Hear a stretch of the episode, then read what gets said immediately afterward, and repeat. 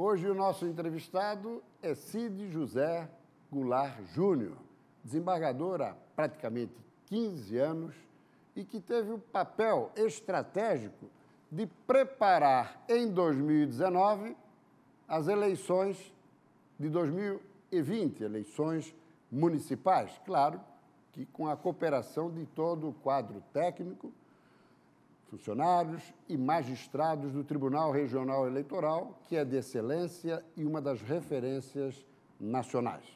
Desembargador, satisfação tê-lo aqui. Igualmente, amigo. Foi um ano de muito trabalho, né?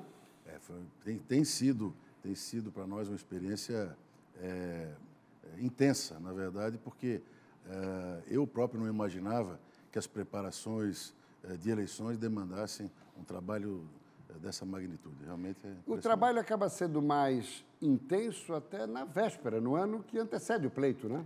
É. é se tem normalmente a ideia de que é, no ano eleitoral é o ano em que é, se trabalha com maior intensidade, mas na verdade é, todos os anos se trabalha muito. Mas as preparações das eleições, sobretudo se levarmos em conta é, é, questões relacionadas, por exemplo, com a biometria, né? Que foi muito intensa no ano de 2019. Vamos, vamos começar a explorar a questão da biometria. Como é que está a cobertura em relação ao Colégio Eleitoral Catarinense? Bom, nós temos hoje, Prisco, em torno de 80%, aproximadamente 81%, eh, de eleitores já biometrizados, o que representa em torno de 4 milhões de eleitores. A intenção é a cobertura total até, até 2020? Do, até 2021. A inten... ah, 21. 2021, a intenção é atingirmos os 100%. Agora, na verdade, é preciso ficar claro que aqueles municípios que passaram por revisão eleitoral, nós tivemos, no ano de 2019, 126 municípios. Né? Nos anos anteriores foram é, em torno de 80 municípios. É, que as pessoas compreendam que todos os cartórios eleitorais já estão aptos a fazer a biometria. Perfeito. Ou seja, as pessoas não precisam esperar naqueles municípios onde não houve a revisão. Podem tomar a iniciativa. Podem tomar a iniciativa, procurar o cartório eleitoral e lá fazerem o seu recadastramento com a biometria. Esse nosso bate-papo também é um serviço de utilidade pública para o nosso telespectador. Então, essa já é uma informação preciosa. E tem prazos, tem horários? Como é que funciona o cronograma da Justiça é. Eleitoral, inclusive nesse final de ano, início é. do próximo ano? É. Nós, temos, nós temos algumas zonas eleitorais que ficarão em plantão com esta finalidade é, agora no final do ano. Mas o que nós temos chamado a atenção do, dos eleitores é que procurem os cartórios eleitorais via agendamento. Então, acessem o site do, do Tribunal Regional Eleitoral e façam o seu agendamento. Só para que você tenha uma, uma ideia, Prisco, nós temos, é, é, em média, é, é, conseguido com que o atendimento agendado, ou seja, pré-agendado, se faça num tempo máximo de 15 minutos. Ou seja, a pessoa não perde, o cidadão não, não perde não tempo, perde né? trabalho, não perde escola. E também dá agilidade para a própria justiça eleitoral, né? É, quanto mais nós conseguimos diminuir a nossa meta de 100%, de 100 para 2021, tanto melhor. Só por curiosidade, em 2018, qual foi a cobertura da biometria? Nós, nós fizemos a biometria, em 2018 nós chegamos em torno de 60% certo. da biometria. Nós agora conseguimos chegar ao patamar de 80%, 81%. Ou seja, em 2022, na próxima eleição nacional e estadual, teremos 100%. 100%, essa é a ideia. Certo, certo. Mas com a colaboração dos eleitores, talvez nós possamos antecipar esse resultado de 2021. Perfeito, perfeito. Agora, outra questão também que eu gostaria aqui de conversar com o amigo diz respeito a fake news. Esse foi realmente o grande desafio da justiça eleitoral brasileira no pleito do ano passado, né? É, é a fake news, que nós agora, mais recentemente, é, temos tratado como desinformação, temos usado comumente essa expressão desinformação, certo. porque ela é, é exatamente isso, é, ela nos, nos pegou de surpresa. Porque nós imaginávamos, nós da Justiça Eleitoral, no pleito de 2018, que as fake news, as, as desinformações, fossem geradas entre os candidatos adversários. Não é? E num dado momento nós nos deparamos né, com todas as baterias voltadas contra a própria justiça eleitoral, contra a segurança da urna eletrônica. Em meio às redes sociais, né? Em meio às redes sociais. E o que foi, assim, demandou um trabalho hercúleo por parte da justiça eleitoral, a nossa, até a bem da verdade, saiu um pouco na frente, porque nós instituímos o Comitê Permanente de Consulta a Assuntos Relacionados à Internet e conseguimos é, com apoio da Polícia Federal, da Polícia Civil é, é, e, e, todas as entidades que tratam da segurança do Estado, nós conseguimos evitar um pouco essas fake news. Mas, de qualquer sorte, nós ficamos muito assustados quando, num dado momento, as pessoas se voltaram contra a justiça eleitoral. Isso, isso nos causou, assim, primeiro... Per, per, perplexidade, né? Perplexidade, por uma razão óbvia, porque a justiça eleitoral tem um sistema absolutamente confiável, não é? e, e, e não se sabe bem por que fomos eleitos nós antes dos próprios candidatos. candidatos. Nós fomos eleitos os, os vilões. Claro. Vamos, e, e para 2020, essa questão da desinformação, a justiça se aparelhou para tentar neutralizar um pouco isso? É, é, é importante é, dizer né, que, diferentemente do que se tratou em 2018, é, a visão que se tem agora dessas desinformações, ou o tratamento que se deve a elas dar é, tem sido mais no sentido de, de contra-informação, ou seja, de se informar o tanto quanto possível. Ou seja, quanto mais se informa, mais neutraliza a desinformação. É, exato, essa é a ideia. Né? O próprio TSE tem encetado aí é, é, uma luta muito grande em todo Até o Brasil. Com campanhas publicitárias, Com campanhas né? publicitárias, com o uso de agências de checagem, como Lupa e outras e tal, é, é, para verificar a procedência desta, destas notícias. O que se tem dito comumente, o nosso ex-presidente, desembargador Ricardo Reis, ele usava com muita propriedade, ele sempre dizia que o que nós mais precisamos é da imprensa com CNPJ, uhum. não é? da imprensa é, é que, tem, que, tem, endereço, que tem profissionais, que, enfim, né? e funciona e, como deve e funcionar. E que age com, com age... alicerçado numa credibilidade que a gente pensava que é numa hora dessa, né? Exatamente. Então, a gente tem sempre buscado o apoio incessante da imprensa. Né? É, de certa forma, é, o que estamos a fazer aqui hoje, por exemplo, claro. não, não, não, foge desse contexto. Né? Exatamente. Né? Nós estamos aqui buscando apoio, né? mostrando que nós precisamos da participação da imprensa ao nosso lado para que a gente evite prejuízos ao eleitor e, e mais que isso, e prejuízo ao resultado ao das eleições. Ao próprio processo democrático, né? Processo democrático. E houve uma fina sintonia entre o TSE com os tribunais regionais eleitorais nesse contexto? É, no início, no início houve alguma dificuldade porque eram é, acontecia as fake news em maior ou menor intensidade num ou no outro estado, certo? Não é?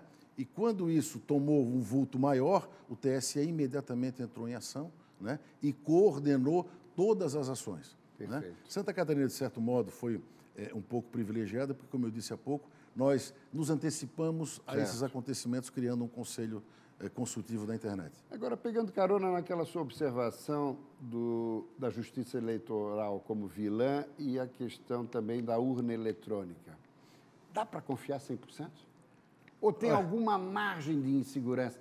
Porque, inclusive, professores universitários, catedráticos, com pós-doutorado, eu já conversei com vários deles aqui da Universidade Federal, inclusive, questionam fortemente a, a, é, a segurança da urna é. eletrônica. O que, o que nós podemos dizer, evidentemente, que eu não sou um expert em, em tecnologia, né, em informática, enfim. Mas o que eu posso dizer da nossa experiência na justiça eleitoral né, é de que a nossa urna é mais que isso, ela é 200% confiável, digamos assim.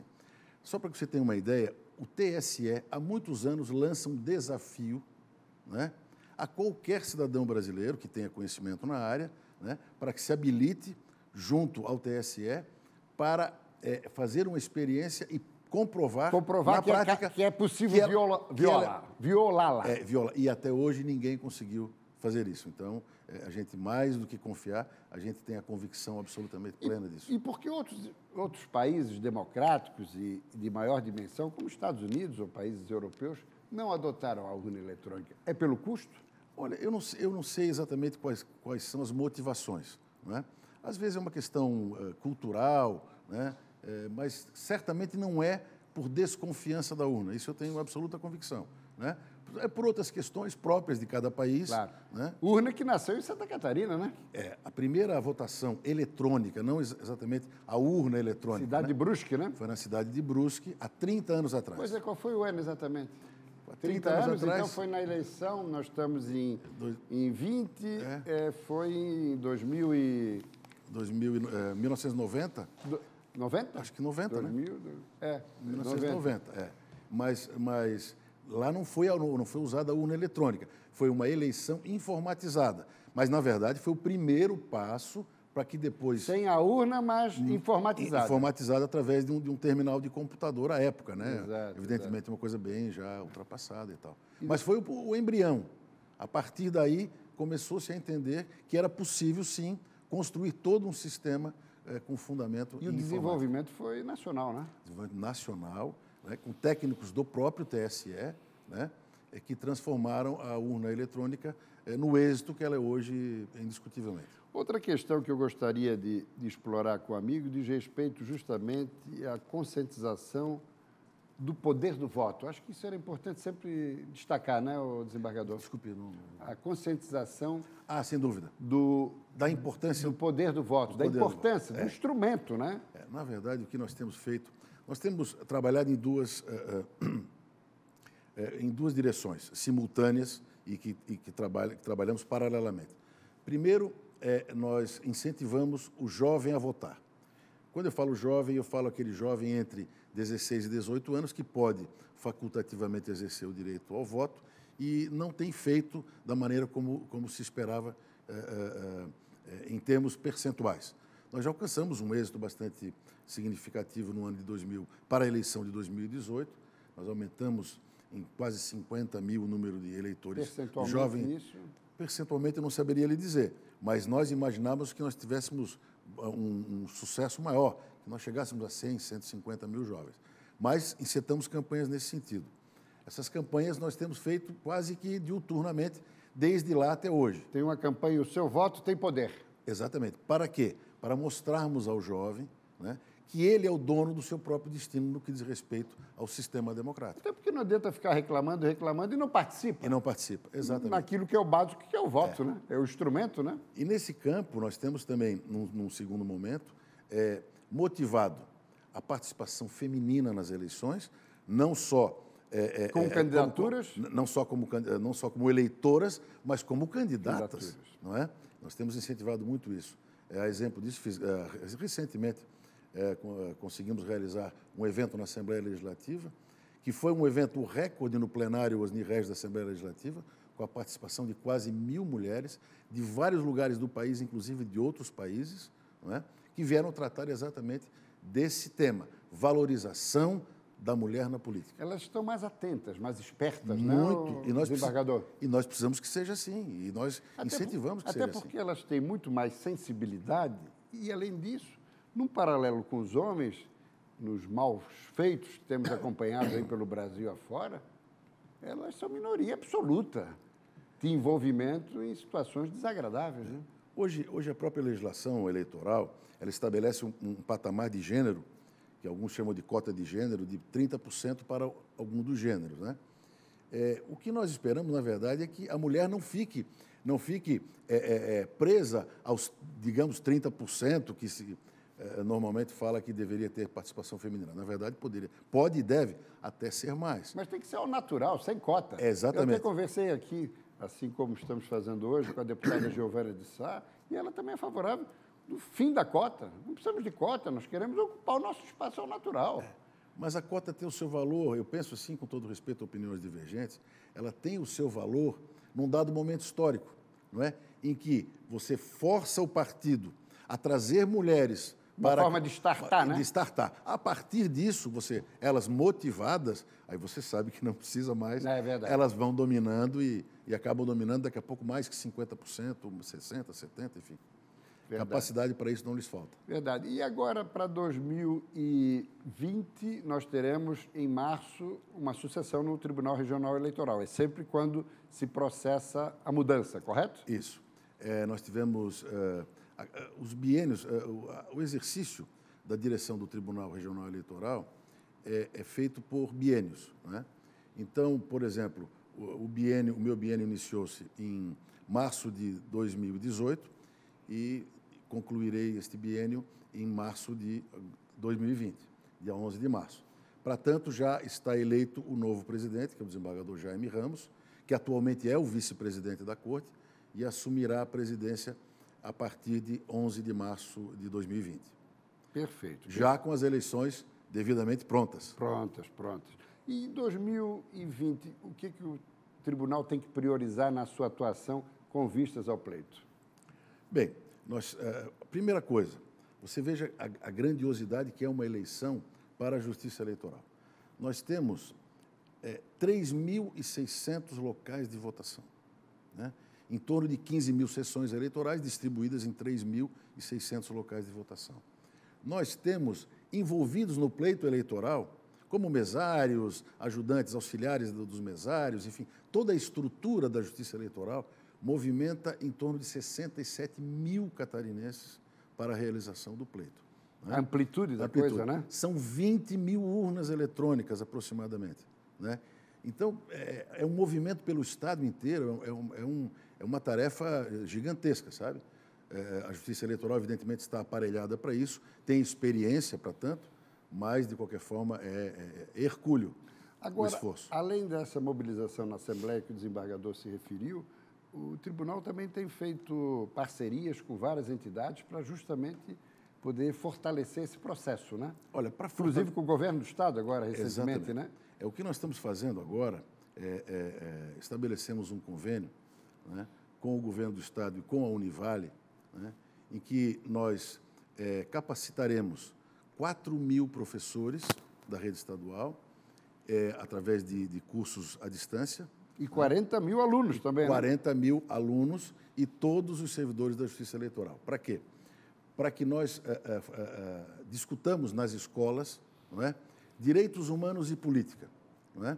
E isso vai culminar, Prisco, com a realização de eleições simuladas nas escolas, onde existirão os candidatos, os, os partidos, enfim, nós faremos uma eleição simulada nas escolas estaduais. Isso serve também para despertar o pequeno jovem já para frente, é, né? Para os alunos do ensino médio. Esse é destinado, o público uhum. específico são os alunos do ensino médio.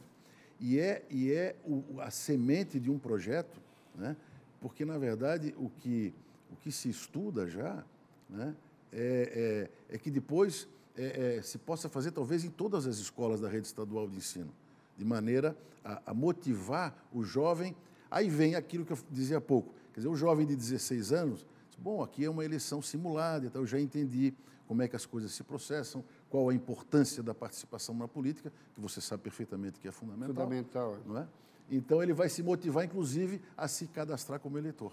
Perfeito. Agora, é, o, o, desembargador colocou ali que 100, 50 mil ou 100 mil jovens de 16 a 18 anos votaram é, em 2018? Não eu não, não, eu não sei exatamente quantos votaram. Eu disse o que aumentou. Aumentou em 50 mil. Em 50 mil o, o, número de eleitores que nós tínhamos. E daqueles eleitores que estão dispensados de votar? Como sabemos, o voto é obrigatório no Brasil, certo. na facultativo. Em relação aos idosos, isso tem aumentado, tem baixado? Olha, Como é que está isso? Eu não tenho um dado nesse momento para te fornecer.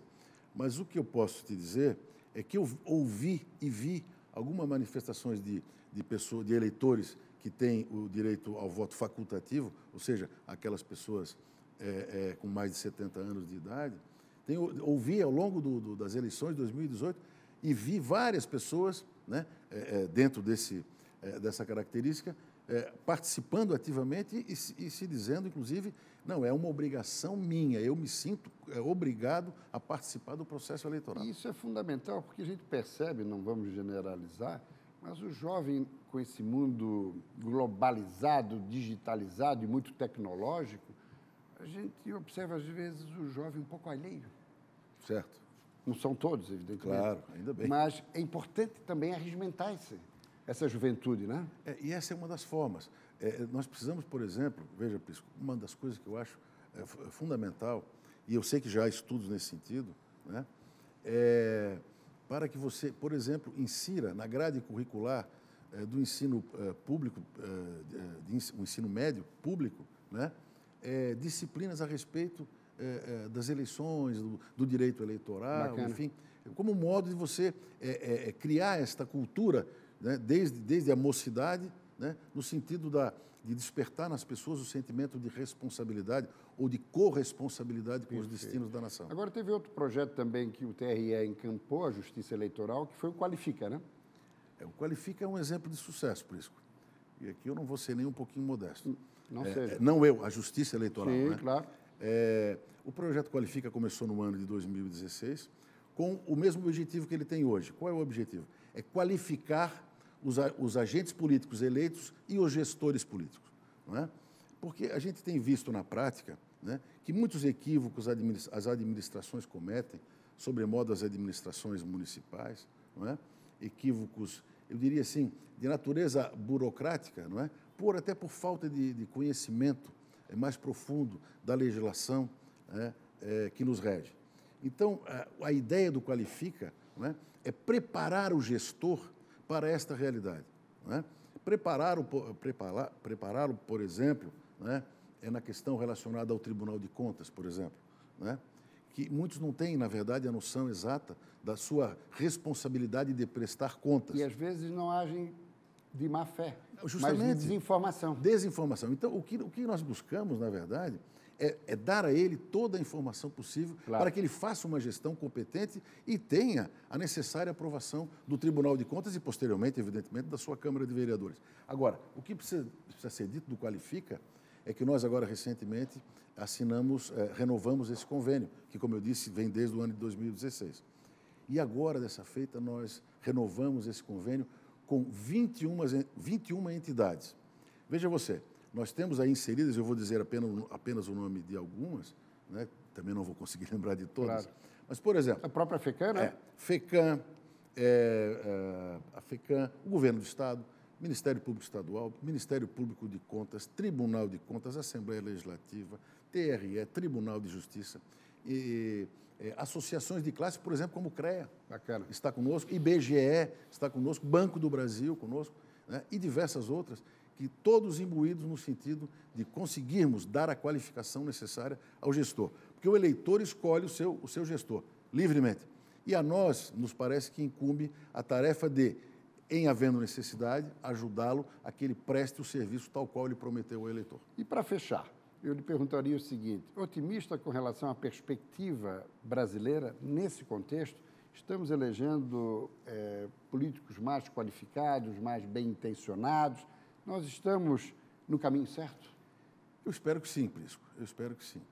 É uma das, das, das digamos, novidades importantes para a eleição de 2020, né, é a, a, agora a impossibilidade de coligação na eleição na proporcional. proporcional. Penso eu. Isso já vai isso enxugar o número de partidos, vai, né? Vai enxugar o número de partidos. Da... É, vai fortalecer grei, as greis partidárias, vai fortalecer o compromisso do candidato com o seu próprio partido, não é? E não desnatura o sistema, porque o sistema ficava um pouco, é. na verdade, desnaturado, porque você pegava é, é, programas partidários, às vezes é, é, é, bem diferentes um do outro, e juntava tudo numa única massa. Ou dizer, seja, contaminava um pouco contaminava o ambiente, um pouco. né? E agora não. Claro que isso poderá resultar, talvez, mas isso é um problema que nós poderemos administrar com tranquilidade, poderá talvez aumentar o número de candidatos. Certo. Não é? Mas o que para nós também não assusta. Mas, ao mesmo tempo, vai reduzir o número de partidos, o que é muito bom. Né? É, e reduz, e reduz também não é, a possibilidade da pessoa ficar em dúvida né, de em qual partido votar. Exato. É uma maneira de fortalecer o partido político. É, porque até temos que partir da premissa que no passado não se votava no candidato, se votava no partido.